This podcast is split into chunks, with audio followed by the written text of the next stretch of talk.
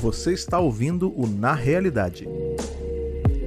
Na realidade, é um podcast quinzenal dedicado a falar sobre assuntos relacionados a jogos, narrativas e as tão estranhas realidades virtual e aumentada. A ideia principal do programa é trazer tudo isso de um jeito descontraído, para que você possa papear um pouco sobre esses assuntos mais técnicos de uma forma mais leve. Então se acomoda na cadeira, bota uns fones confortáveis e ótimo programa.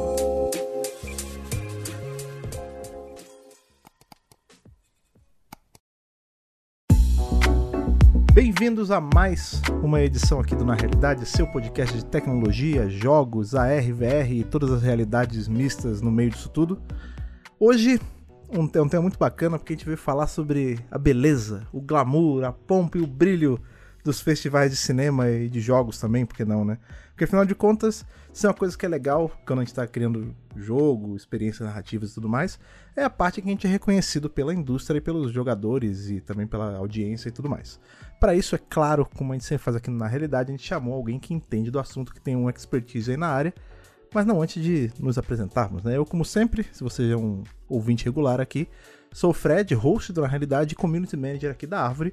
E comigo, ao meu lado aqui, está sempre esse homem que é, é um prêmio em pessoa, merece um Oscar só por existir. Ah, Telo Caetano. Obrigado, Fred. Olá, gente. Eu sou o Telo, sou UX e UI designer aqui da Árvore.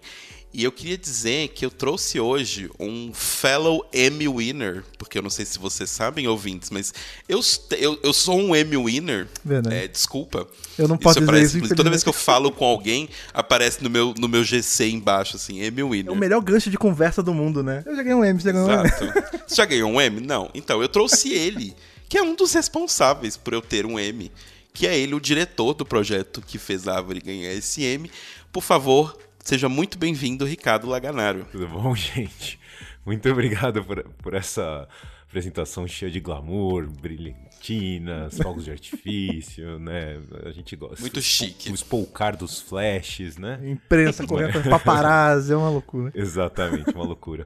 Não, pô, gente, primeiro, muito obrigado pelo convite, muito obrigado por estar fazendo esse podcast. Eu sou ouvinte assíduo ah, muito bom. Acho que faz muito bem pra gente, pra nossa comunidade, poder estar tá aqui participando um pouquinho e falando algumas coisas que espero ajudem. É muito legal, tô muito feliz. Legal. Mas, Laga, para quem não conhece você, quem é você, o que o Laga faz, quem é o Laga? Olha, é uma resposta que poderia ser um podcast inteiro, mas eu vou pro prometo ser bem sucinto. o máximo que eu conseguir.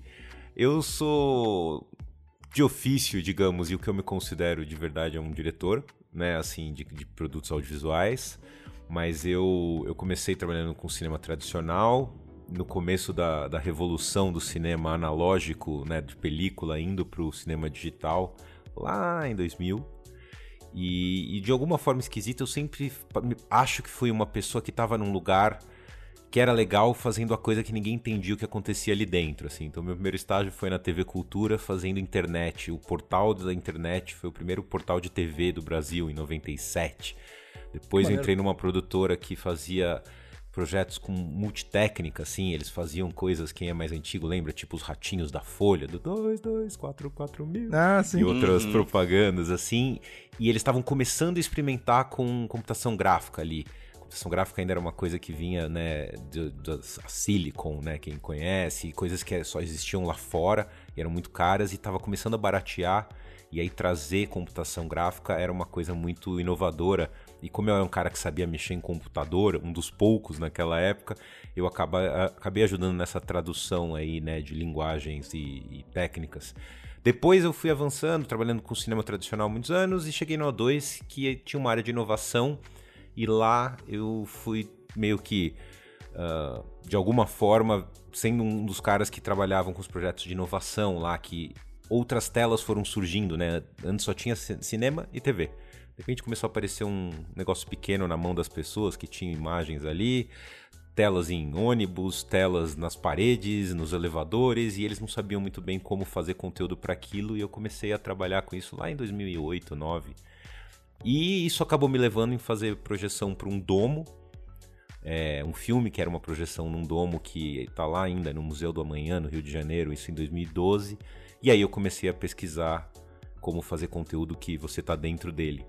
Isso me trouxe para a árvore, e na árvore eu também, uh, dos 35 chapéus que eu tenho, que é bom porque eu não tenho cabelo, então eu posso ficar trocando de chapéu, é, é, eu faço né, um pouquinho de direção que eu gostaria de conseguir fazer mais, inclusive, mas a gente vai acomodando as coisas e cuida um pouco da área né, de, de conteúdo, que englobam o narrative, game e production design, os diretores criativos, e a gente vai tentando descobrir uma forma de criar conteúdo que, que traga nosso olhar, a nossa autoria, apesar do olhar de produto que os projetos da Árvore têm e apesar das questões e das restrições tecnológicas.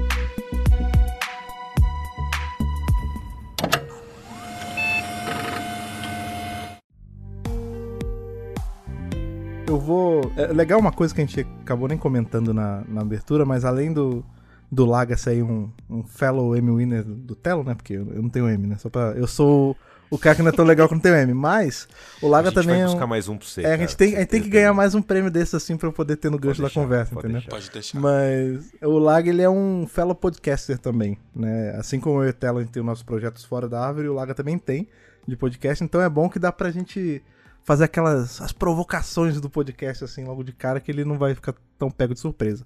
E uma delas, já que a gente tá falando sobre né, festivais de forma ampla, a gente acaba que no título em si a gente tá falando muito sobre cinema e realidades mistas, né, XR, mas isso aplica meio que a tudo, né? Se existem festivais que são mais importantes que outros, né? Porque a gente, a gente vive num, num mundo, assim, que tudo tenta ser encapsulado, né? Colocado em grupamentos certinhos. E por conta disso a gente vê que alguns tipos de narrativa, alguns tipos de estilo são desvalorizados em relação a outros, né? Um bom exemplo que a gente tem isso é, por exemplo, quantos filmes de terror, de slasher, por exemplo, você vê ganhando um Oscar. É muito difícil. E aí para isso se criou um, um, né, um tipo o Oscar dos filmes de terror, né, que é o Scream Awards. Então sempre é uma dúvida que fica muito na minha cabeça assim, se dentro da indústria existe essa diferenciação de tipo, isso é mais importante que isso. Tipo, o Oscar é mais importante que o Scream Awards. Será que é mesmo? Será que não é? Isso é mais cinema do que isso. É, pois é. Cara, é uma visão bem pessoal, tá? É minha opinião. De forma nenhuma é a verdade absoluta. Mas para mim é simples assim quanto é, a gente tá falando de mercado e de dinheiro, uhum. né? E disputa uhum. de poder. Então, quando, poder econômico, né, principalmente. Então, os gêneros, os tipos de filmes, ou os tipos de narrativas, ou os tipos de experiências, seja lá o que a gente estiver querendo avaliar, que trazem mais público, mais mercado e mais dinheiro, são os que vão conseguir gerar uma atração de alguma forma que vão se fazer parecer mais importantes e mais relevantes. Então eu não acho que nenhum festival ou nenhum tipo de filme é, tem mais valor do que o outro artístico, falando do ponto de vista criativo e artístico necessariamente, mas acaba tendo mais valor de mercado, né? E acaba impactando mais gente. E acho que a gente pode usar como exemplo aí, e a gente pode usar agora ou mais na frente mesmo, a nossa experiência no A Linha, né? Assim, a gente uhum. ganhou uma série de prêmios com a linha, e a hora que a gente ganhou o M, é, foi inacreditável a diferença de destaque, de visualização, de portas uhum. abertas que tiveram pra gente com um projeto que já era reconhecidamente um projeto bem sucedido e a gente já tinha ganho o Festival de Veneza, né, que o Brasil nunca tinha ganho em 76 anos, né? Mas foi o M que trouxe um monte de aberturas, incluindo, sei lá, uma capa do Estadão, tipo a uhum. capa principal do Estadão, né, uma página depois do caderno 2, né, falando do projeto. Quando a gente ganhou Veneza, a gente teve uma notinha pequena, sem imagem nenhuma, e olhe lá. Sabe assim? Então eu, eu acho que sim. É, é, é, triste, né? Para quem é criador, para quem gosta de um gênero. Eu sou muito fã de comédia. É, é, ao contrário dos filmes de terror, nem, nem isso tem, né? Pra, é, não pra tem um filmes... Left Awards, né? É, é e, e, todo mundo fala, né? Que se você quiser não ganhar um Oscar, é só fazer uma comédia, né? Assim, o, o, o, o, o diretor do, do Chernobyl, é, não sei Sim. se vocês, ele, ele fazia uhum. daquelas comédias pastelonas, né? Sobre, tipo, se beber não casa e tal. E, e eu vi uma vez uma entrevista dele falando, ele falou... Pô, eu fiquei, sei lá, 10, 15 anos da minha carreira me esforçando demais para fazer o melhor que eu podia em umas comédias. A hora que eu fiz um drama, o destaque e o respeito que eu ganhei, se eu soubesse, eu tinha feito muito antes, que era muito mais fácil ser valorizado fazendo algo assim. Tem um ator que eu gosto muito, que é o Bruce Campbell, que ele fala que por muito tempo ele se frustrou porque ele não ganhava Oscar, não ganhava nada, né? Porque ele sempre é tido como o cara dos filmes B. E aí, com o tempo, ele fez as pazes com ele mesmo e ele entendeu que o B era de better. Então ele não precisava de um, não precisava de um prêmio, porque ele tinha os melhores fãs e tal. Porque acaba que. É o que a gente tá falando, né? Rola essa desvalorização de um, porque, enfim, o mercado padrão não, não entende ele como uma, uma forma de arte tão arte assim, né? E aí, quando a gente aplica isso pra gente, fica até mais difícil de entender, né? Porque o The Line, ele, ele é um, uma coisa meio no meio, né? Ele é, ele é um jogo, mas ele também é uma experiência imersiva e ele é um pouco um filme também. Então ele, por exemplo, ele uma ganhou. Animação. É uma animação, ele, ele é vários gêneros juntos. Mas quando a gente tá falando de jogo, jogo mesmo, aí eu acho que a gente vai até mais fundo nessa discussão, que, por exemplo, se. De, de forma estrutural mesmo falando, festivais de jogos têm uma visão menor para a grande mídia do que festivais de cinema, que por exemplo, ele tá falando de uma de uma indústria, a indústria de jogos, ela cada ano que passa ela vai se tornando maior do que a de cinema, de série, e é um gráfico meio louco, né? Porque se a gente para pensar que a gente tem filme há muito mais tempo que a gente tem videogame, os videogames estão tomando, né, a fatia do mercado muito mais rápido, né? E mesmo assim, quando você chega e fala para alguém, ah, eu ganhei o prêmio X, que é o você sempre tem que falar assim, é o Oscar dos, dos videogames. Tipo, não, sabe? É, porque é mais uma, um ponto pra gente debater, assim, pensar por que, que festivais de jogos tendem a ser menos valorizados pelo, pela grande mídia do que festivais de cinema, né? Ou música, que seja. Eu, eu quero ouvir o Laga, mas eu tenho uma opinião sobre isso, assim. Vamos lá. Não, é, é que, assim, eu acho que envolve um pouco o que o Laga falou, que é esses existem prêmios que são prêmios dados para fomentar uma indústria. A maioria dos prêmios é para fomentar uma indústria, né? Então eu acho que por mais que videogame tenha essa questão, né, que todo sempre é falado que ah, videogames são um mercado mega lucrativo e movimentam muito dinheiro e tal. Eu acho que eles movimentam dinheiro direto. Mas se você analisar a máquina como um todo, né, a indústria, o cinema ele movimenta muito mais. O cinema afeta uhum. muito mais a cultura, os, porque o cinema depois que ele deixa, entre muitas aspas, de ser cinema, ele vai para a TV e ele movimenta a TV. Então assim, ele é uma máquina muito maior em questão de proporção.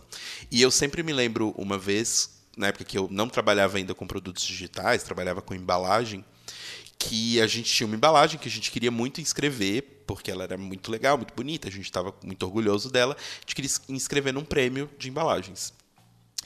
E o dono da empresa foi contra a gente inscrever e ele explicou para mim de uma forma que foi extremamente clara sobre isso, que ele falou: "A gente fez aqui, beleza, a gente fez o design dessa embalagem. Mas o ilustrador que a gente contratou, porque tinha um estilo específico que a gente queria, é um ilustrador argentino.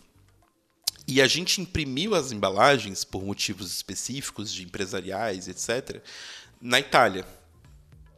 Esse prêmio de embalagem é um prêmio para fomentar a indústria de embalagem. Você não vai ganhar esse prêmio com essa embalagem porque ela não está fomentando a indústria daqui, porque ela foi toda feita fora. Então tem um pouco disso que é meio que uma, uma regra não escrita, pelo menos eu sinto de muitos festivais, que é o porquê que o Oscar, né, tem certos filmes são cortados do Oscar. Porque certos filmes não vão movimentar indústria de cinema, não vão movimentar depois uma indústria de canais de TV interessados em comprar aquele filme para passar na TV aberta. Uhum. É, né, tipo, empresas que vão querer prensar aquele DVD, enfim, isso ficou um pouco para trás, mas eu acho que é, é um pouco disso, sabe? O, o, talvez esses filmes eles não movimentem tanto a máquina toda quanto, sei lá, um Titanic da vida, que é uma coisa que todo mundo quer ver, sabe? Sim, mas aí você não acha, só indo logo falar, porque senão não vai ter gancho pra gente falar disso depois. Mas você não acha também que tem um pouco da mão inversa nessa, nessa equação, por exemplo? Ah, esse filme é que, sei lá, é, o About Time, que eu, eu gosto muito. Ah, About Time não é um filme para ganhar Oscar, então vamos cortar ele daqui, deixa só ele com categoria técnica e corta ele. Mas você não acha que também existe um pessoas que, por exemplo, não, não veriam aquele filme de forma alguma se ele não tivesse indicado para uma categoria grande, entendeu? Eu acho que rola. Uhum. Tem um pouco dos dois, assim, tipo, ah, esse filme não é, entre aspas, grande o suficiente para concorrer ao Oscar, porque não vai ter a imersão no mercado e tal, não sei o quê. Mas ao mesmo tempo, existem filmes que só tem imersão no mercado e tudo mais, porque eles estão concorrendo ao Oscar. Então você tá. Ah, mas. Sabe? É, mas é isso o tempo todo. É. Né? O Laga sabe, o Laga acompanha mais festivais, assim. Um tanto de filme que nunca ninguém ia assistir se não fosse premiações Exato, grandes. exato. Nunca, nunca ninguém ia pegar um Minari, por exemplo, pra assistir Sim, se o Minari não tivesse sido indicado. sim, sim. Não é um filme que atrai o grande público. Então eu acho que sim, acontece dos dois lados, mas eu, eu sempre sinto. eu- talvez porque eu seja uma pessoa um pouco pessimista, mas eu, eu sempre sinto que o lado indústria fala muito mais alto quando a gente fala desses festivais que tem uma premiação, né? Porque tem festivais que não tem premiação. Sim. E a gente vai falar sobre eles também, mas acho que quando a gente envolve esse lado mais prêmio e tal, não dá pra esquecer que tem uma indústria que tá pagando aquela festa. Aquela festa não é produzida porque as pessoas são legais e tem dinheiro sobrando. É uma resposta, é uma pergunta com muitas formas, né, de, de observar. Uhum. E eu, eu concordo. Eu tendo a co- começar concordando com você, Telo, com a questão da indústria, assim, né? No final das contas, quando a gente fala desses prêmios muito grandes, é isso, né? A gente tá falando de alcance e interesse para o máximo de pessoas possível, né? Por mais que os jogos hoje ainda é, já, já gerem muito mais dinheiro do que a indústria do cinema no lançamento, nas vendas diretas, né? Não no- no- nos ancilares, que nem você falou, né? No todo o resto, mas no direto, ainda para o grande público tem muito mais gente que vai correr o risco de querer, quando tá passando na TV, assistir um filme que tem um potencial grande, sei lá, que nem um Titanic, que nem você disse, ou mesmo um Minari depois de ganhar o destaque, do que alguém que vai querer jogar, sei lá, né, um, um jogo qualquer, simplesmente porque ainda não é nativo, digamos, daquele meio. Eu acho que tem uma questão geracional. Eu tendo a achar que daqui a 30 anos vai. Vai ser tão grande, sabe? Assim, porque realmente quase toda a geração que tiver consumindo conteúdo em todas as, as camadas né, de idade, de classes sociais, vão ter repertório, vai estar partindo da vida deles, né, ou delas, é, essa proximidade, essas memórias, essas vivências com os jogos, né? É, eu tenho, né, uma, uma filha bônus aqui de 11 anos e quando eu, ve- eu vou, a gente vê o Oscar, né? Eu vejo o Oscar todo ano, obviamente gosto muito e tal. Pra ela, 90% do que tá ali não faz sentido nenhum. E eu lembro que quando eu tinha a idade dela, eu via tudo aquilo Sim. né, era muito mais presente na minha vida os filmes que estavam no Oscar, né, que vinham pra tela quente, né, que a gente via no cinema, do que hoje eu acho que é pra geração que tá chegando, né? Então, eu acho que quando a gente tá falando de, de novo, né, poder econômico, atenção das pessoas e tal, a indústria que ainda atinge mais pessoas vai ter mais relevância, até porque também a grande mídia, que é uma das coisas que o Fred tinha perguntado lá atrás, também ainda tem pessoas que consomem muito mais aquilo e conseguem traduzir muito melhor como aquilo é, é o que é aquilo para colocar no, no jornal ou não. Quando a gente foi ter, por exemplo, o Merten, que é um dos maiores críticos de cinema, né, do Brasil, e ele foi testar o Alinha na árvore, foi um dos dias mais nervosos e tensos da minha vida, porque eu falei, meu, eu preciso fazer esse cara entender o que significa o Alinha para ele poder falar, né, direito daquilo. Só que ele é um cara de mais de 70 anos e ainda pra complicar, e eu não sabia, e ele fala isso nas colunas dele, por isso que eu tô, eu tô tranquilo em falar, mas eu não sabia na época. Ele é, ele é deficiente físico e ele tem poucos dedos nas mãos. E a gente começou querendo fazer ele fazer a experiência com hand tracking, não tinha a menor chance. E aí, pra ele conseguir segurar o controle e fazer ele apertar os botões, tinha uma questão física ali que não tava funcionando. E a gente pensou super em acessibilidade até no linha, mas não, não, não dá pra prever tudo que pode acontecer. Mas enfim, no final acabou dando certo. Ele torceu muito pro Pedro e pra Rosa e ele gostou tanto da experiência que ele escreveu. Foi a última assim, acho que foi a última capa do Estadão que ele escreveu, é, fazendo um super artigo sobre a experiência. Mas se ele não tivesse conectado, e era muito provável que ele não pudesse se conectar, é, como que ele ia traduzir e fazer uma matéria de destaque ali, né? E eu acho que nos games, uhum. em geral, acontece muito isso, né? Os, os repórteres, né? Os editores, as pessoas que estão na frente, né? Eu já tive um monte de amigos jornalistas da época do cinema que me ligam e falam: Meu, meu editor mandou fazer uma pauta sobre games, eu não entendo nada disso, me ajuda, pelo amor de Deus. Né? E aí você vai conversar e dar o um mínimo de informação para a pessoa escrever sobre. Eu acho que também quando mais jornalistas né, que, que já foram influentes na indústria de games estiverem no, no, nos grandes meios, naturalmente, vai ser mais fácil você ver mais matérias, mais destaques para os prêmios de games, porque eles vão saber traduzir aquilo para o grande público de uma forma muito mais natural. E, e sobre os filmes, né, que, vocês estavam falando, a questão meio do ovo da galinha, né, se o filme é bom, gera uma atração e vai num festival, ou o festival que dá atração pro filme e faz ele acontecer, ou enfim, qualquer, né? Não só filme, Sim. jogo e tudo. Eu, eu acho que não. É, é muito difícil, realmente. Não dá para entender o que, que vem antes, né? Eu acho que é, é de caso a caso. A gente tem aqui no Brasil um caso muito emblemático que é o do Cidade de Deus, né? O Cidade de Deus foi lançado primeiro no Brasil e tentou a candidatura para ser lançado é, como filme, é, melhor filme estrangeiro, e não entrou no Oscar. E no ano seguinte, uma distribuidora gigante americana comprou os direitos do filme e fez uma campanha absurda lá e ele conseguiu quatro indicações. Uhum. Né?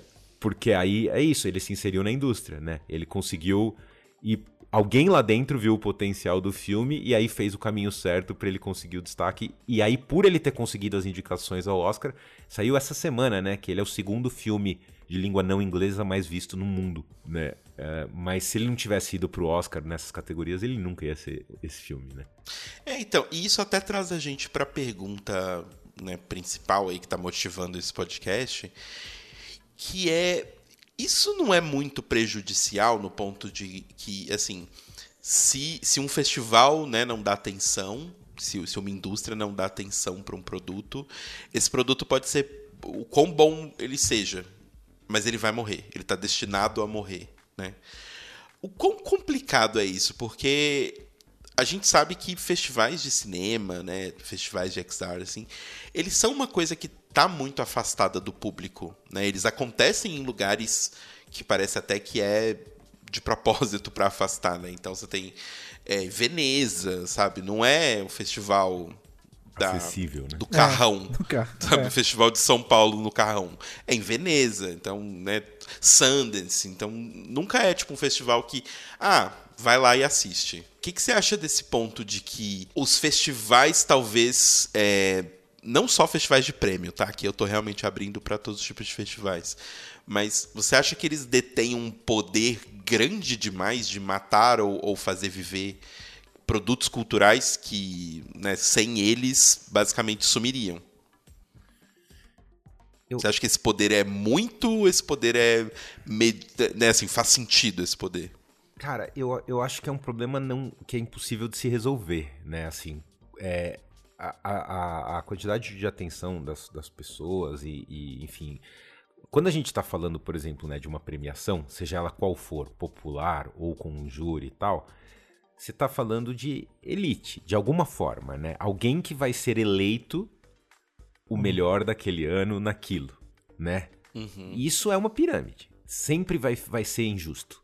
Né? Sempre vai ter um monte de coisa que, que, que deveria estar sendo reconhecido e não é. Em todas as formas, eu, eu acho, né? Então eu acho que é um cobertor curto que eu, pelo menos, como, como as coisas são feitas até agora, eu não consigo ver solução. Porém, uhum. eu acho que tem uma coisa que é depende também do festival e da proposta, né? Acho que todo festival tem uma curadoria própria, né? E, uhum. e, e uma cara própria, né? o, o, você vê né, os tipos de filmes que se destacam em cada festivais ou não e tal. É, muitas vezes um filme que é barbada num festival é, é tipo é, excluído de outro, né? Ou, enfim, jogo. A gente viu isso com a linha, por exemplo. O Alinha eu tinha certeza que a gente ia ser pelo menos indicado em Annecy, que é o festival de animação mais famoso e, mais tradicional a gente não foi nem indicado, assim, eu não, eu não me conformo até hoje, assim, né? E aí a gente viu é, prêmios em Annecy de, de, de, projetos que a animação, enfim, não acho que estava no mesmo nível, digamos, de acabamento que a nossa, mas tinha alguma outra coisa que eu não sei qual é que fez eles estarem lá. Eu estou falando sempre de um caso nosso, pra gente não ficar falando do trabalho dos outros também, né? Assim, ah, claro. Né?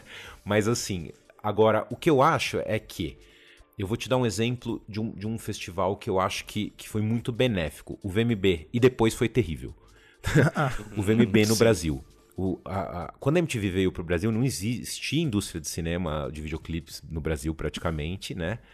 E a MTV começou a fomentar isso e eles criaram um prêmio em que dava visibilidade pros clipes, pros artistas e profissionais que trabalhavam, né? Então você tinha categorias técnicas de tudo e a premiação era feita de uma forma tão divertida e tão irreverente que virou um dos maiores audiências do Brasil na época, né? Assim, principalmente de TV não aberta, né? Era Sim. um prêmio que era muito almejado e visualizado. E eu, eu, eu participei dessa época, assim. Então, eu vi muitos diretores, diretores de arte, editores, fotógrafos, figurinistas, é, se lançando no mercado e ganhando projeção por conta da, das premiações do VMB. E isso gerou uma indústria, que foi muito legal, saca? Assim, porque se não tem jeito, né? Se não tem visibilidade e se as pessoas não, não começam a conhecer e reconhecer e valorizar o que é feito numa indústria, essa indústria não ganha tanta importância, tanta relevância, né? E aí aconteceu com o VMB o que eu, e aí é bem pessoal a sua opinião, é, acho que está acontecendo com o Oscar. Eles começaram a, a, perder, digamos, relevância por conta da internet na época, que começou a atrair, dividir a atenção de muita, né, das pessoas, enfim, do, do, público consumidor. E eles começaram a querer fazer um monte de loucura para fazer. Sabe quando você não chama mais atenção, aí você começa a fazer um monte de merda para chamar atenção, uhum. assim? E, e, e, e, eles foram largando a essência dele de indústria, de ser um prêmio de indústria, e a primeira coisa que eles fizeram foi cortar as categorias técnicas, que é exatamente o que o Oscar fez nesse ano agora, que foi um desastre a premiação, né? Tendo ainda aquela cena pavorosa que aconteceu do, do Will Smith e do Chris Rock, né? Uhum. E a partir do momento em que o, o prêmio deixou de valorizar a própria indústria, ele esqueceu que ele era um prêmio para fazer uma indústria andar para frente e achou que era maior do que isso e era só um programa de TV para o público em geral, as pessoas da indústria pararam de, de ter reconhecimento e de, de ter valor em fazer aquilo e a indústria de clipes do Brasil foi, foi caindo numa espiral, assim, que foi destruída, assim. Eu, 2006, eu, eu, tava, eu tive uma pequena produtora com, amigo, com os amigos que nosso foco era ganhar um VMB, que isso ia fazer a produtora acontecer, a gente achava. A gente ficou seis seis, seis, seis não, né, de janeiro a setembro fazendo clipes, a gente fez seis clipes, teve 11 indicações no VMB, ganhou quatro, e a produtora quebrou na sequência, porque ninguém deu trabalho pra gente e tal. Isso é outra história, mas o que eu, que eu acho que foi. No ano seguinte, não teve mais nenhum prêmio técnico. Todo mundo que eu conhecia que fazia videoclipes parou de fazer na indústria. E a qualidade dos clipes caiu drasticamente. Então, o que, que eu tô tentando falar para responder sua pergunta? Eu acho que, do ponto de vista, vamos supor, de, de visibilidade, para o público, de pensar como aquilo influencia um filme que deveria ser reconhecido e não, eu acho impossível é ainda, pelo menos como as coisas são, talvez com algoritmos, machine learning uma nova lógica de premiação, dê para mudar. Mas do jeito que é, a gente abarcar e ser o mais justo possível com todos os projetos. Mas eu acho que, no geral, para a indústria, é, essas premiações levam os profissionais para outros lugares que eles não iriam se eles não tivessem aparecendo nessa vitrine. É, isso é, isso é uma grande defesa às categorias técnicas mesmo, né? Porque a gente fica. Sim, Acaba total. que vira, uma, vira piada, tipo, ah, lá, agora tem que ficar esperando até o final para poder ver o que vai ganhar mesmo. Aí fica esse negócio de mixagem de som, música. Que diferença faz? Todo mundo faz isso, né? Mas a real é que faz uma baita diferença, né? Porque. Opa! Você pensa que, tipo, um filme não é feito só de ator, né? O ator, ele não aparece um dia num estúdio vazio e, ei, bora fazer um filme? Não, né? Tem toda uma desde o cara do, do cabo até o, a pessoa que tá editando o filme tem uma importância gigantesca, assim, que não aconteceria, né? O, o, a peça final se não tivesse essas pessoas. E com o jogo a mesma coisa, né? Isso é uma. Talvez assim, para festivais de videogame, eu sinto que esse preconceito de. Essa briga de ah, categoria técnica versus melhor filme, quando é uns festivais de jogo, eu não sinto isso tanto assim. Então, por exemplo, as pessoas valorizam tanto o melhor jogo do ano que também, enfim, tem uma grande discussão sobre o que, é o melhor ou não, porque tem vários gêneros de jogo, mas o melhor jogo do ano e, sei lá, melhor mixagem de som, ou a melhor. O melhor pessoal que trabalhou com 3D, sabe? Eu, eu, sinto que é um pouco mais igualitário, mas pode ser uma coisa geracional também. Eu acho que é, tem uma diferença também enorme, que aí, assim, a indústria de games e as pessoas que trabalham do, em games, por enquanto, são infinitamente mais pé no chão e menos egocêntricas do que as pessoas do cinema. Sim. Né? O, o, cinema, as pessoas do cinema acham que, que, que o mundo inteiro gira ao redor delas, em geral. E isso que faz o, achar que as pessoas assistem o, o, Oscar né, como um programa, sei lá, como, como assistem um programa de entretenimento puro, e faz esquecendo cada vez mais que ele é um prêmio, na verdade, de uma indústria. Uhum. Né? E se uhum. a indústria perder relevância no mundo como ela está perdendo drasticamente, não vai dar para salvar isso, porque é. o, o, problema é muito maior e estrutural. Mas a, quem trabalha ali devia estar tá sendo reconhecido. E eu acho que nos games, como todo gamer é um pouco é, discriminado ao longo da vida por ser gamer, né? Vocês falaram isso no, nos últimos programas, né? Bastante, inclusive. Uhum. Eu acho uhum. que tem isso de todo mundo sabe o valor e a importância que tem cada etapa, cada processo, cada profissional que está ali, e isso tem é muito mais natural de ser reconhecido. Eu acho que, que tem uma coisa de cultura da indústria mesmo, sabe? É engraçado, a gente. Você tava comentando esse. Sobre esse lance que tinham festivais que eu tinha certeza que o, o The Line ia seguir, né? E acabou que ele não foi nem indicado e tal. E eu fico pensando, o, o The Line é um caso muito único para mim, assim, porque ele é. Ele é. Aquilo que eu comentei, né? Ele é meio que uma amálgama de várias coisas. Então ele é um pouco jogo, ele é um pouco filme, ele é um pouco animação, ele é um pouco várias coisas, né? as mídias, elas estão cada vez mais convergendo em uma coisa só. Eu acho que conforme for passando o tempo, talvez apareçam mais casos como foi com o The Line, né? Que são coisas que não são, são jogos demais, mas também são filmes demais e aí não vai saber onde tá, sabe? Talvez tenha que. Vai precisar ter um ponto que vai ter uma premiação só para esse tipo de, de experiência, né? Que não é, um, não é nem jogo, nem, nem filme. É, eu acho que no caso agora falando né, da gente, de VR, XR, o que a gente faz, ainda é uma indústria que, que meio que não tem um lugar muito é. sólido e é tudo que a gente faz é muito experimental.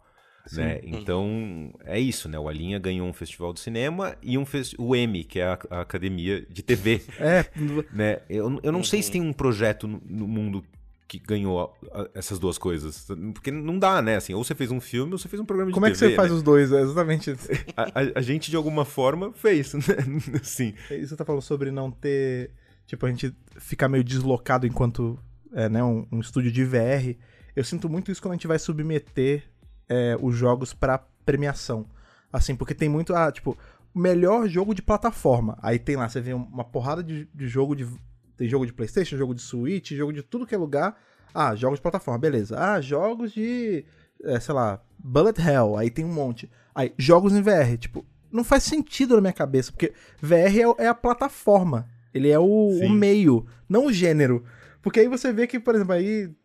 Vamos pegar o Yuki de exemplo. Tá, é a mesma coisa de falar melhor jogo de console, é melhor jogo de PC. Exatamente. É não, não, faz sentido nenhum, porque aí você coloca jogos que têm propostas completamente diferentes um do outro. Você tem. São de, de grupamentos completamente diferentes, tipo, ah, esse jogo aqui é muito curto, óbvio que ele não vai ganhar. Claro, ele foi pensado para ser um, um, jogo curto, ele não foi pensado para ser uma, uma aventura de 60 horas, amigo. Tipo, por que que ele não tá ganhando? Porque ele tá numa categoria você tá colocando todo mundo no mesmo saco. Daí é óbvio que vai, o sorting disso vai ser, vai ser errado, sabe? E eu sinto que a gente não tem, é isso que falou, né? A gente não tem um local ainda direito para ser premiado quase. É, mas aí, para mim, eu acho que é uma das coisas mais lindas do que a gente tá fazendo aqui na árvore, né? É, você tá num lugar que, ninguém sabe o que você tá fazendo, que você tá inventando uma categoria, que você tá inventando um jeito de contar a história ou de jogar um jogo para mim é, é a coisa, uma das coisas mais fascinantes, assim. Agora, realmente, se você quer estar, digamos, no lugar mainstream, né, o mais mainstream possível, aí, aí pode ser um pouco frustrante. Uma coisa que você comentou, Laga, dessa coisa de, de Oscar, né, usando como exemplo aqui o Oscar, né, que existe um pouco esse desespero por uma certa relevância, né? E o que o Fred comentou também, que a gente hoje em, em VR, né, em XR, a gente tem alguns festivais que estão pipocando aqui e ali, é, que são focados em XR, né? A gente tem, por exemplo, uh, todo ano o Museum of Other, of Other Realities, que é bem focado né, em XR. mas a gente percebe que festivais de cinema como um todo, que são festivais que é uma indústria que, querendo ou não, está dando uma caída, estão abraçando bastante o XR, né? Então, Sim. a gente tem categorias, cada vez mais coisas XR aparecendo em, em festivais de cinema por todo o mundo. Você que participou dos dois mundos, né? Você fez essa transição, assim. Você, você, qual que você vê a principal diferença em como os festivais, ou até como as pessoas que vão aos festivais, tratam um festival de cinema, né, real life, normal, e um festival de XR. Você acha que tem muita diferença? É, tem, tem os dois lados da moeda, né? Tem o, eu vou tentar primeiro falar rápido, depois se quiser a gente aprofunda, né? Eu acho que tem um lado tá. que a gente, no cinema, a gente é o patinho feio do, do festival, né? Então é sempre, uhum. puta, é aquela área lá que tem aqueles caras de óculos de realidade virtual, que nem sei o que é aquilo, não me interessa, né? Mas, ao mesmo tempo, traz uma projeção e alavanca, né? Pô, a gente em Veneza, bem ou mal, a gente abriu a premiação que tava ali na frente o Joaquin Phoenix, né? Que tava o Todd Phillips, ele, foi no ano que o Joker ganhou, né? E eles botaram no mesmo lugar. Assim, isso para mim, eu acho que faz um, um, um super serviço, né, para nossa indústria. Mas, obviamente, eu, eu, eu, tive uma piada aqui. Vamos contar a anedota. Falei que ia ser curto, mas não vou. Vocês me, me cortem se vocês estiverem chato. Se fosse pra ser curto, isso era um TikTok. Isso aqui é um podcast. Pode ser longo, pô. Não tem Boa. problema. a gente tava, né, no, no dia da, da na press conference do, de Veneza, em que ia ter o tapete vermelho que os, né, os diretores passam para serem fotografados. E antes do nosso filme, do nosso filme, da nosso grupo, que era todo mundo de VR, tava tendo do Adastra com o Brad Pitt, que tava abrindo o festival. Então ah, ele fez sim. a coletiva de imprensa, a gente ficou na antessala. Aí ele saiu da, da coletiva de imprensa, a gente foi pra coletiva de imprensa, ele foi pro tapete vermelho e a gente fez trenzinho. Aí depois a gente foi pro tapete vermelho. Meu, na hora que tava lá, né, o Brad Pitt e tal e tudo, e ele foi fazer, os fotógrafos, as pessoas, todo mundo, era tipo surreal, obviamente, o nível de atenção e tal. E todo mundo se arrumou e botou vestido longo e tuxedo e não sei o que e tal. Nossa, eu falei, gente, vocês estão gastando a tarde de vocês à toa, as pessoas não estão nem aí pra gente aqui. Né? Eu, eu botei um blazer, uma camiseta, um, um boné e falei, vambora, né? E, e tinha um amigo nigeriano eu queria falar que Laga foi fashion icon. É isso. De entrar pra, pra, receber o prêmio de boné. Eu queria dizer só isso. Eu sou um, é, um fellow usuário de bonés, eu tenho vários bonés. Eu sempre fico feliz quando eu vejo alguém de terno, gravata ou tux que seja e um boné. Eu acho que não foi pode uma combinar foi assim. uma tour, foi uma gincana achar o boné certo para ir na, na, premiação depois, mas nessa ainda foi mais escolar. E tinha um amigo nigeriano que dirigiu um filme que também ganhou o Leão o dele por melhor história, o nosso foi por melhor experiência em VR, que ele também tava de camisa e blazer, e a gente ficou, ele, a gente chamava de The Gang from the South. E a gente era os dois únicos do hemisfério sul que tava ali, e a gente falava, gente, eles não estão dando a mínima pra gente aqui. Na hora que a gente foi pro tapete vermelho, eu juro pra vocês, eu tenho essa imagem, não tinha um fotógrafo mirando a lente pra gente. Assim, teve um cara que de dó, ele sem olhar pra câmera, ele olhou, pôs a câmera nessa e deu um flash, assim, só pra ter um flash na nossa direção, né? Então, para mim, assim, isso é a metáfora perfeita do quanto a gente não é, digamos, valorizado, né, de certa forma, dentro do Festival do Cinema, embora os curadores, os criadores do festival estão trazendo isso porque eles precisam dar uma refrescada, eles precisam fazer o Festival do Cinema não ficar anacrônico, e eles estão tentando, mas o público, a grande mídia e tal, tá nem aí. Porém, no fest nos festivais de XR, a gente tá ali como estrela, de certa forma. É, a gente é que tá puxando a indústria para cima. Então, é aquela coisa, né? Você tá num lugar que é muito menor, que tem a relevância muito menor, que tem muito relevância de grande mídia, eu tô falando, né? De público. Sim. É, Sim. interesse geral. Porém, ali você tá ali para ser ouvido, para ser visto e para discutir mais profundamente as coisas e para encontrar outras pessoas. Então eu acho que cada um serve para uma coisa completamente diferente da outra, sabe? Um, eu acho que é tipo, você vai como meio boi de piranha e como assim, putz, a gente tem que estar tá aqui para ajudar isso a ganhar relevância no mundo.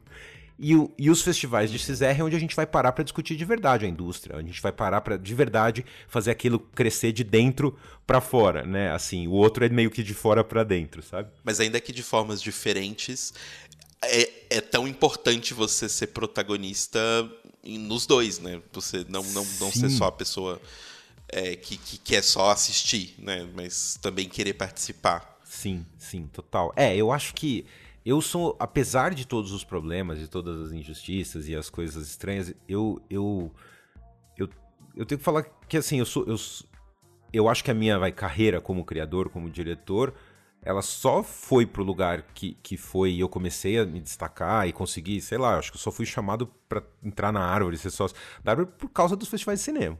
Saca assim? Porque antes é, eu, fiz um, eu fiz um projeto, né, que foi parte de um programa da Oculus que chamava VR for Good, que foi um documentário em 360 chamado Step to the Line.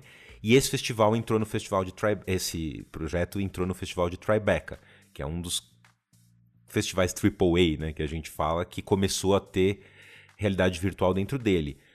Ali, quando eu cheguei ali, você não tem jeito, né? Você acaba ganhando um destaque e você começa a conversar com uma, uma, uma esfera né, de, de pessoas, é, você começa a, a, ser visto e ver, e, e o, o que eu acho que é um dos grandes benefícios reais para um criador, por exemplo, de um festival é isso, né?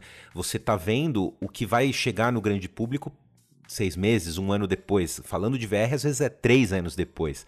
Então você começa a, a, a entrar, digamos, em, em, contato com aquilo que é quase uma máquina do tempo, né? Assim, você está vendo ali o que vai chegar para as pessoas muito tempo depois. E isso gera um valor de criativo que eu acho absurdo, assim. Por isso que eu sou meio que obcecado em todo o festival que eu tô, em ver todos os conteúdos que, que tem é, de VR, falando principalmente, porque é, é, a ponta da ponta ali, né?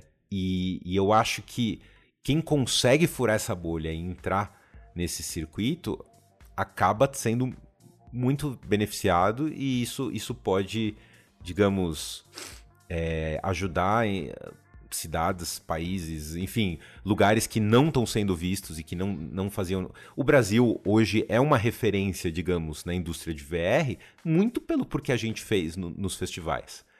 Né, assim, quando, quando eu tenho o Fabito Richter, por exemplo, que é um criador brasileiro que tem o Alinha, ele, ele fala muito assim que aonde ele fala que é brasileiro, a gente já é um cartão de entrada para eles, né? Assim, porque fala assim, puta, é, é, o, é o país é, que, que fez o Alinha, que fez o Pixel, enfim, tem a árvore, né? Então tem esse, esse lado que é um efeito colateral benéfico para quem consegue furar a bolha, que é inegável, né? Uhum. Sim. Não, é, faz bastante sentido. E uma coisa que eu acho também que a gente não pode negar, né, que principalmente pelo, por conta do tudo que aconteceu na pandemia, né, é que o VR ajudou muitos desses festivais a ficarem mais acessíveis, né? Sim. Porque eu lembro que a primeira. O primeiro. É que assim, eu, eu sempre tive essa visão, tipo, ah, festivais de cinema, dessas coisas assim, não é para mim, né? Eles acontecem lá, eu estou aqui. E aí eu lembro do primeiro ano que eu entrei na Árvore, que a gente tinha acabado de ganhar Veneza. E aí tinha várias experiências pra gente fazer de, de XR que tinham, né, tinham sido mostradas em Veneza para poder fazer na empresa. E para mim foi muito louco, porque é um pouco essa sensação que você falou de ah, é isso que as pessoas estão fazendo numa dita vanguarda, né? Vamos colocar assim. Sim. É, então, realmente é muito legal, porque trouxe um acesso que eu não conseguiria. Eu não conseguiria pegar minhas coisas, viajar para Veneza e ainda ter o dinheiro e a possibilidade de pagar para entrar no festival físico. Mas Sim. digitalmente eu consigo. Ou o Museum of Other Realities que a gente comentou, ele tem um precinho até um pouco mais salgado no, na Steam, mas você consegue entrar lá e ver obras do mundo inteiro. E elas estão lá disponíveis para você durante um ano, até começar a próxima exposição, elas estão lá, né, para você ver. Então, é, é, é, inegável de que trouxe muito acesso, né? Essa migração pro, pro XR. Ah, sem dúvida. Eu acho que isso é o. Ainda tá mal resolvido, né? Ainda tem um monte de bug, ainda tem um monte de problema, como tudo em VR em geral, inclusive. Ah, sim. Mas já, já aponta para uma direção é. que faz ser muito mais democrático, né? É, esse, esse caráter quase que excludente que a maioria desses festivais tem, ele, eu acredito que ele só vai se manter se assim o festival quiser, né?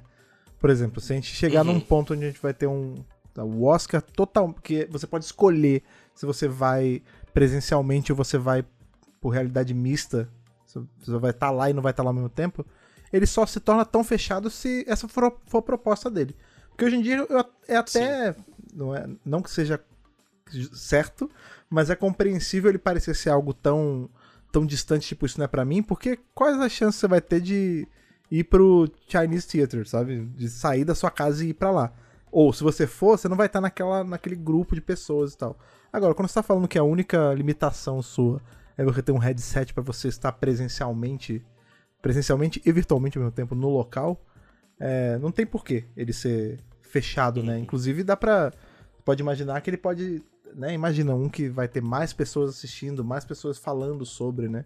Será que a migração para tudo ser em, em realidade mista, quando a gente tá falando de festivais, ela é realmente iminente, assim? Porque a gente viu que com, com a pandemia, muito festival não aconteceu, e os que aconteceram tiveram que se, né, sambar ali pra conseguir levar as pessoas. Então, era muita gente por telão, algumas, alguns festivais migraram totalmente para para festivais em VR, né? Mais os da nossa área, mas é, eu acho que é uma coisa que eventualmente chega também, assim, se democratizar total e você poder ir em qualquer festival a qualquer hora, sabe, de qualquer lugar do mundo. Eu acho que sim, mas ao mesmo tempo é engraçado, assim, porque a gente tá vendo um movimento bem contraditório nesse sentido, com a, com a volta, digamos, né, o mundo, a pandemia não acabou ainda, mas o mundo tá mais aberto, né, as pessoas já estão circulando, vacina e tal. o mundo né? tá ignorando o fato de É. que ela não acabou. Exato. Então a gente vê festivais grandes, alguns mantendo o, o híbrido, né? E tendo ainda a, a edição, digamos, virtual né, do, do festival, e outros falando que não. Tipo, agora acabou, isso foi uma, uma coisa excepcional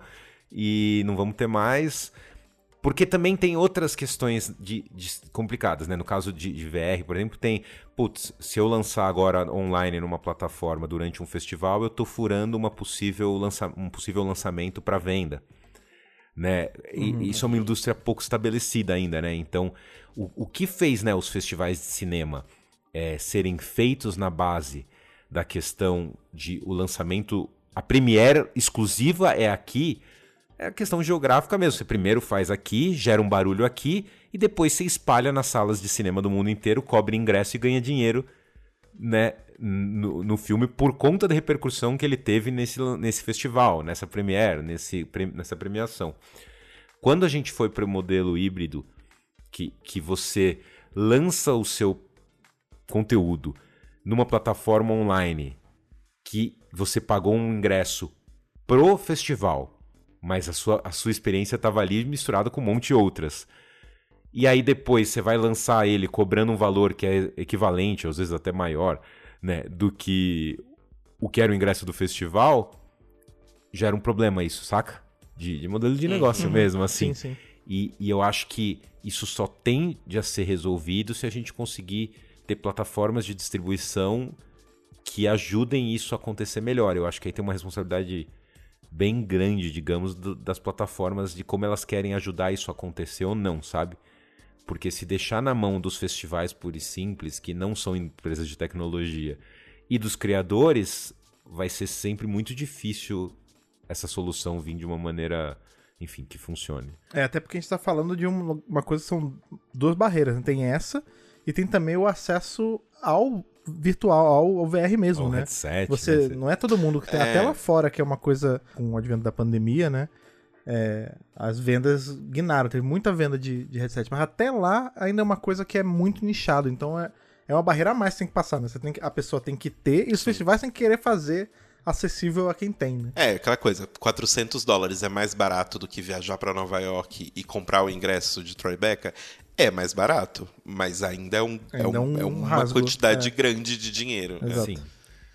É, e, e- e só pra fechar esse lado, eu acho que também tem outra coisa que é, às vezes, o perfil do festival, né? Tem festival que é elitista e acabou. Eles falam, meu, é pra pouco mesmo, eu não quero que democratize o nosso valor. E eu não tô falando que esse valor é bom, mas é o que né, acaba tendo pra algumas pessoas. É ser pra poucos e pra bons, entre aspas, e, e às vezes funciona, né? Isso que é o mais louco, né? Então, assim, tem tem festival que é o contrário, que fala assim, putz, não, nosso papel tá aqui, vim aqui ajudar a democratizar, gerar acesso e tal. Esses são os que estão, acho que, buscando essa é, abraçar e adotar. E aí tem que ver, acho que é o, enfim, o exercício de, de do tempo mesmo, né? Como, qual lógica vai ser mais é, predominante com o tempo. Né? Eu concordo bastante com você nesse ponto, Laga. Eu acho que, dado as questões de toda a indústria, de como a indústria funciona, e dado esse fato de que durante muito tempo, e eu não acho que isso está nem perto de começar a se separar, a gente vai estar tá atrelado a cinema e games durante muito Sim. tempo. A gente vai estar nesse meio entre, entre esses dois campos, né? Durante muito sim, tempo e eu sim, nem acho sim. que a gente saia algum dia. Então, eu acho que a gente vai estar nesse meio. Então, o que eu consigo enxergar talvez acontecendo é no mundo em que a gente tenha é, XR mais acessível para todas as pessoas, é esses festivais permitirem, sei lá, a presença, né, a sua, a sua, a sua presença de forma digital. Então, assim, Perfeito. você faz a mesma coisa que uma outra pessoa faria, né? Que a pessoa vai para Veneza, compra o um ingresso ou, ou, recebe um, um ingresso para participar do festival e vai para lá e assiste os filmes. Você vai poder fazer isso, só que da sua casa, com um óculos de VR, ou enfim, é, né, com alguma coisa de XR. Mas eu realmente não acho que vai ser um festival aberto para todo mundo. É porque eu, eu, eu, realmente acho que não é, não faz parte do modelo de negócios do cinema e não faz parte do modelo de negócios dos games. E a gente nasceu no meio dos é. dois, é. então. E, e, aí eu acho que cabe a nós, né? É, a gente que tem esse, essa, essa coisa de, de jogar o complexo de vira-lata no lixo, tem, tentar fazer isso, né, aqui na árvore, assim, de não se diminuir, né? É, eu, eu tento ter pelo menos um olhar mais pragmático, né? Falar, cara que bom, de certa forma, que, que os festivais de cinema estão dando essa abertura pra gente, porque senão, pra gente conseguir aparecer e ganhar relevância né, e respeito de muita gente, ia ser muito mais difícil, né? Quando você fala que você ganhou um Festival de Veneza, uhum. quando você fala que você ganhou um, um M, a pessoa pode continuar entendendo nada e achar meio loucura o que você faz, mas fala, pô, alguma coisa de bom ali, alguma né? coisa é. de valorosa, né, valorosa tem. E, e você Sim. pega, por exemplo, a internet, que hoje é muito mais relevante na vida de todo mundo e não, não participou, digamos, desse dessas ondas, eles têm lá o Web Awards, que é o prêmio da internet. A gente conhece, a gente sabe o tamanho que tem. Mas fala pro teu vô que você ganhou um Web Awards, meu, o que, que, é isso? Né? Assim, né? Então, é. eu acho que que dá para tirar vantagens disso, né? Uhum. É porque é uma segunda forma de você de você promover, né? Uma forma de promover é o que a gente falou, né? Você dá essa visibilidade para a indústria que os festivais fazem e a segunda forma é democratização de acesso. Então Sim. todo mundo tendo acesso gera mais interesse porque mais pessoas têm contato. Eu, é, a gente falou isso de festivais, por exemplo, eu sou de BH e em Belo Horizonte tem há muitos e muitos e muitos anos acontece sempre a campanha de valorização do teatro. Que é várias peças de teatro entram em cartaz na cidade toda, tipo, em teatros que tem espalhado por BH, por BH. E por ingressos que são tipo de dois reais. Tem peça que o ingresso é um real. Então, isso torna uma coisa que era muito elitista, né, que é o teatro, acessível para quase qualquer pessoa. Muito legal. Né? Então chama muita gente para poder ver. Então é uma coisa que eu, quando eu cresci, quando eu era criança, né, já tinha o, o, o, o festival. Então, diferente, por exemplo, da minha mãe, que teatro para ela ainda soa como uma coisa elitista, ou uma coisa distante, ou uma coisa do tipo, eu não vou no teatro, porque não tem nada no teatro. Já não, eu cresci falando, tipo, ah, é uma peça de teatro. Tipo, ah, ok, é um lugar que eu posso fre frequentar. Né? Então eu acho que tem um pouco disso também, que é a maior importância, eu acho, de desses festivais abrirem um pouco mais essa participação na medida do possível e, e no que der para fazer, é que aí justamente a gente talvez tira um pouco esse gap que tem entre as pessoas e, o, e os festivais, sabe? Do tipo, a pessoa para de se enxergar como, ah, eu nunca vou visitar Veneza, eu nunca vou visitar Tribeca. Tipo, logo, se eu nunca vou visitar, não tem importância nenhuma para mim. Ah, Mas a partir do momento que a pessoa pode visitar, ela, ela entende o valor para ela, né? Cada pessoa tem o seu valor. Por exemplo, eu tô lá porque eu adoro ver coisas malucas. E sempre. Todo. Gente, se vocês tiverem a oportunidade de algum dia de ir nessas coisas de festival em Veneza ou Museum of Other Realities, tem muita coisa maluca. O Laga tá aqui para não, não, não dizer que eu tô mentindo. Então eu adoro ver por isso, mas o Laga vai ver com a visão de diretor porque ele né, vai pensar de forma mais criativa sobre as coisas, não só para experimentar. E cada pessoa vai ter uma visão diferente, mas para isso todo mundo precisa conseguir acessar. Né? Sim. E eu acho que apesar também de estar tá nessa, nesse lugar que né, tem uma. focando no lado né, ruim que a gente falou, de ter injustiças, de ter coisas que podiam estar tá lá e podiam não estar, tá, tem o lado bom também, né? Muita coisa que você nunca teria acesso nenhum na vida, que você sei lá, né, um criador de lagos na Nigéria que criou um negócio que não, não teria como chegar aqui no Brasil, porque tá lá a gente vê e aí você entra em contato com uma forma de pensar, com uma forma de viver, com uma forma de, de criar que você não entraria de jeito nenhum, né? E isso para mim, ele acaba virando uma vitrine que os, os, os, bons festivais acabam virando, acho que bons festivais, porque ao longo do tempo eles têm uma curadoria que realmente traz alguma coisa pro público. Né? E, e, e aí é o caso do Minari no Oscar, né? Com todos os erros do Oscar, ele abriu para o grande público tipo um cinema que já era tipo brilhante há muito tempo e muita gente nem sabia que existia e, e mudou né a forma de, de, Minari não né o Minari veio depois né tô falando o Parasita o Parasita é. né exatamente assim então eu acho que é muito legal e, e, o Parasita eu acho que foi o exemplo maior disso, né? Mas eu acho que eu, eu sempre gostei muito de dos festivais de cinema, não para ver quem ganhou, eu sempre quero ver a lista, porque é uma, é uma vitrine, uma curadoria muito boa para você começar a descobrir coisas que você nunca conseguiria por conta própria. E pra gente ir se encaminhando aí pro final, Laga, a gente sempre usa esse podcast para chamar as pessoas para vir para o maravilhoso mundo do XR, né? Oba. Então, para quem está querendo entrar nessa indústria, quem está querendo conhecer mais, né, vir trabalhar na Árvore, trabalhar com a gente, como você acha que é um bom, uma boa forma de começar, vai a frequentar esses festivais, a começar a entender o que, que é esse meio? Eu acho que é, é, é a porta de entrada para você ter um primeiro contato, né? Seja com conteúdo, seja com quem faz isso, né? E óbvio que a gente sabe que os grandes centros, né, de tipo São Paulo, tipo Rio, tem, tem mais coisas, mas assim, tem cada vez mais eventos espalhados, né? Tem o VR10 na Paraíba, que é muito legal, tem outros que a gente vem sabendo que, que vão sendo feitos menores pelo Brasil e também os maiores, né? Talvez se planejar, se puder, né? Fazer uma viagem, junto uma turma e vem. Mas eu acho que esses festivais é, ajudam muito a você se você nunca teve um óculos, por exemplo, é, poder botar vários óculos no rosto, experimentar a experiência, ver gente que é da indústria fazendo, né? Eu, eu sempre fui assim, maníaco por, por ir em festival, assistir tudo que tem e o maior número de palestra possível, assim, né? E ficar notando e ficar vendo o que estão falando, o que estão pensando sobre. Isso para mim é um valor, assim, inestimável, porque tem a coisa do a gente pode às vezes ver no YouTube uma coisa, ver uma palestra e tal, mas a vida é dura, né? A gente trabalha e a gente estuda uhum. e a gente pesquisa e se você consegue blindar uns dias ali para estar tá naquele evento focado 100% nisso, às vezes o que você vê ali você vai demorar depois seis meses para digerir tudo, que você, aquela quantidade de informação que você acumulou naquele, naquele tempo ali. E eu acho muito valioso, assim. É o que ajuda a entender o espírito do momento, o que está sendo pensado, o que está sendo discutido. E, e, e para mim, acho que sempre foi um dos segredos mágicos, assim, para estar tá sempre tentando entender para onde criar alguma coisa, né? Para onde olhar, para que lugar olhar. Então, eu acho que esses eventos, seja o tamanho que forem, onde estiverem, sempre são válidos de se frequentar. É, é para você, é para qualquer um, sim. Né? Não é só para quem já está inserido na indústria, só para quem já está estabelecido. Ou para quem é rico, enfim, né?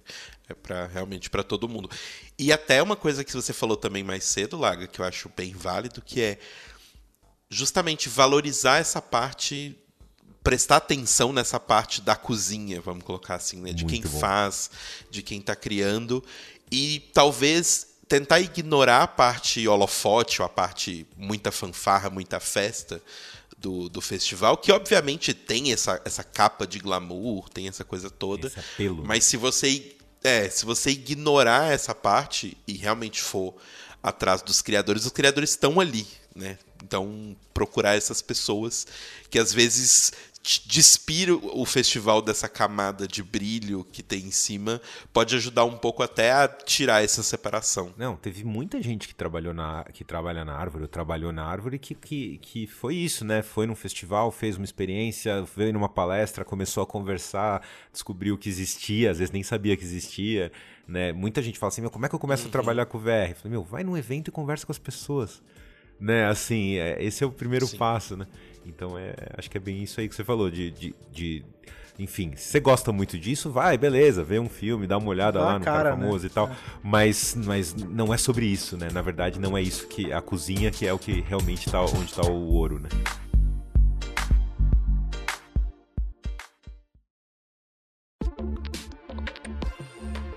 E depois desse nosso papo aí sobre festivais, eu, eu vou te falar que é um desses podcasts que a gente grava que se deixasse ficava assim, da gente só devagando e falando de o que a gente acha de vários aspectos, mas vocês sabem que infelizmente a gente tem que fazer o nosso wrap-up aí dessa nossa semana. E como todo final ah. aqui de Na Realidade, é exatamente, essa é essa reação que eu quero. Ah. Mas como todo final de Na Realidade, você já está acostumado, a gente tem aquele momento da diquinha cultural que a gente faz pro nosso convidado e para nós mesmos, né? Que é a gente falar sobre qualquer coisa que a gente queira indicar pro nosso público para essa semana de, de vazio que eles não têm na realidade para eles poderem consumir Pode ser tanto uma coisa que envolva que o assunto que a gente teve, quanto algo completamente diferente. Vale o coração mandar. Então, Laga, sua dica cultural aí da semana pro nosso público. Tenho duas, pode ser? Quantos você quiser. Pode. Não, então a primeira é bem dentro do tema, que é dia 1 de setembro começa o Festival de Cinema de Veneza que voltou a ser físico. Ele é um desses que está nesse meio do caminho, que umas coisas. Não, não quero mais fazer virtual. Então, as experiências online que a gente via lá no Museum of Other Realities não tem mais, infelizmente. Porém, para não ser totalmente, é, digamos, is isolado lá e, e, e, excluir todo o público, eles criaram é, um, o Venice Immersive World, que tem o Worlds Gallery e que eles separaram 30 mundos virtuais no VRChat para entrar é, nessa curadoria deles. Então a gente pode botar o link né, para o pessoal e tem lá todos os, os, os passos a passos para entrar. Porque assim, durante o festival vai ter o mundo do Festival de Veneza também no VRChat, que você pode entrar e lá você faz o World Hop para os outros, mas tem a lista dos mundos que já existem no VRChat e vão ficar lá para sempre. E são 30 mundos criados que estão acessíveis para todo mundo que puder entrar no VRChat e pesquisar. E acho que quando né, o Telo falou das loucuras e maluquices desses festivais e tal, esses mundos acho que tem bastante coisas desse tipo e outras coisas mais caretas, mas muito bem feitas. Então é muito legal para ver o que está sendo feito aí nesse lado do metaverso, né, que tá todo mundo falando, que tem um episódio 1 aqui que fala muito bem sobre ele, inclusive. Então, acho que a primeira dica é essa: participar, mesmo que virtualmente, do Festival de Veneza, entrando nesses mundos. E a segunda não tem nada a ver com VR. Mas, cara, eu fiquei pensando, né, que, que, que é uma experiência que eu, que eu vi, que me marcou muito e que eu gostaria que mais gente visse, gostasse e tal. E foi talvez a, a, a referência mestre do Alinha, que quem trouxe foi o Pedro Câmara, que na época estava ainda na Árvore, né, um game designer brilhante, nosso amigo até hoje, e que ajudou a pensar o Alinha no começo, que é um jogo para celular da Anapurna chamado Florence. É um jogo que, sei lá, vai demorar durante mais ou menos uma hora, provavelmente, se você jogar. Eu recomendo você botar o fone e ir para um lugar quietinho, sozinho na sua casa, porque você vai chorar, né? E, e se liberta, porque para mim acho que assim é, é, um, é um dos melhores exemplos até hoje de narrativa integrada à interação que a interação provoca emoção de uma forma absurda, né? E a parte de gameplay mesmo, né? Provoca uma, uma emoção profunda ligada ao que está acontecendo naquela história e, e, você faz parte daquilo, que é muito legal, assim. Eu sempre sigo a, a métrica do, do nosso convidado da semana, então vou fazer duas também. Né, e vocês já devem estar acostumados. Geralmente as minhas indicações são coisas que eu estou assistindo ou jogando. Essa semana vão ser duas coisas que eu tô assistindo. Uma nova, que é, tá saindo agora, tá, inclusive nem acabou a temporada ainda, e uma coisa antiga que tá aí finalmente disponível pra gente poder assistir. A primeira, eu acho que talvez a gente já tenha até falado em algum programa aqui alguma vez, é a série Only Murders in the Building. Porque eu estava aí segurando a segunda Sim. temporada pra assistir, porque são episódios de meia horinha, né? E, e aqui em casa a gente sofre muito com a falta de séries do almoço. Então toda que tem a gente tenta guardar pra poder ter bastante. A gente segurou essa segunda temporada até um episódio antes do finale. E que série boa! Uma série com o Steve Martin, o Martin Short e a Selena Gomez, em que eles fazem três pessoas que veja você, são podcasters, estão fazendo um, um podcast de true crime, né, esses que investigam crime e eles se veem aí no meio de um, de um crime e tudo mais. Vou falar pouco pra não dar spoiler de nada. Já tá na segunda temporada, tá quase acabando e tá vindo aí pela Star, se eu não me engano. É uma série muito gostosa. Em especial se você gosta de livro tipo Agatha Christie de, de investigação, funciona cai assim como uma luva pra você. Mas caso você seja uma pessoa que não é tão chegado nesse estilo literário, que é o meu caso, funciona também. Isso que é mágico, assim, porque eu não, nunca fui de ler esse tipo de livro e quando eu vi a série eu me apaixonei porque é assim, é uma é um trio muito improvável, né? Dizer, o Steve Martin e o Martin Short, eles fazem várias coisas juntos, né? Mas eu nunca imaginei de ver a Selena Gomez né, ali com eles e funciona, por algum motivo. É, é, vejam, vejam Only Murders in the Building, é uma baita série. E a segunda, isso aí já vai uma- os nerdão das antigas, que é uma série que tinha muito tempo que eu tava querendo rever e eu não achava lugar nenhum, e agora ela tá em algum desses streams, eu não lembro qual também, que chama Babylon 5, que é uma série de, de sci-fi pesada, assim, sobre estação espacial, o clássico, né? Estação espacial onde vários aliens de vários planetas passam por ela, dos anos 90, então assim, ela, ela exala aquela essência de... É, é um pouco... Lembra um pouco Star Trek, lembra um pouco Quinto Elemento, ela tem bem aquela a pegada estética e narrativa dessa, dessas obras dessa época. Gosto bastante, tá sendo super divertido, os episódios são longos, né, de 50 minutos mais ou menos, mas vale a pena aí se você gosta de um sci-fi né, mais duro, Babylon 5 aí, já, já está nos streamings aqui do Brasil. Boa. É, bom, a minha indicação também vai ser um jogo da Anapurna, olha só. Olha aí. É, que é um jogo que eu já, já tinha jogado antes e eu rejoguei ele há pouquíssimo tempo atrás, porque eu precisava. Foi assim, na verdade eu precisava fazer um benchmark. Olha aí. E aí eu falei, ah, vou lá fazer um benchmark. E aí eu amo tanto esse jogo que eu rejoguei ele inteiro de novo. é que é o Sayonara Wild Hearts. Ah, Que é. ah, assim, é- ele é um jogo que é um disco de pop. Ele, na verdade, é um álbum de pop, Ah, de música pop, em forma de jogo. Tanto que ele não, não foi feito para ser punitivo, ele não foi feito para ser extremamente difícil, porque a ideia é que você tá jogando, mas você tá mais ouvindo o disco do que jogando. E ele é extremamente bonito, assim, visualmente é uma coisa maravilhosa. E eu acho que ele tem certas coisas interessantes. Que eu acho que tem muito um pouco, talvez, essa energia de festivais, né? Como a gente falou assim, que é um pouco a energia que eu acho que a Anapurna coloca um pouco na seleção de jogos que eles vão sempre publicar, né? É sempre uma, uma procura por um olhar um pouco mais poético, por arte que seja um pouco mais diferentona, ou que né, quebre um pouco o padrão do que está na indústria. Então, aconselho todo mundo a jogar é, Sayonara Wild Hearts. Como ele é um jogo mais antigo, eu imagino que já esteja com desconto em todos os lugares. Ele tem pra tudo também. Então, é isso. Joguem Sayonara Wild Hearts.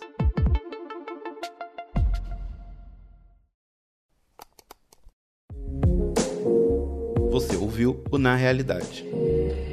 O Na Realidade é feito pela Árvore Immersive, estúdio brasileiro de jogos em VR, que se você ainda não conhece, super deveria dar uma chance. Conheça mais o nosso trabalho nos seguindo em arroba Árvore Immersive nas redes sociais e com os nossos jogos nas principais plataformas online de VR. Você encontra todos esses links em linktree.com barra ou clicando no link da descrição desse programa. Não se esqueça também de assinar o nosso feed em anchor.fm barra na realidade. Aquele abraço e até o próximo programa.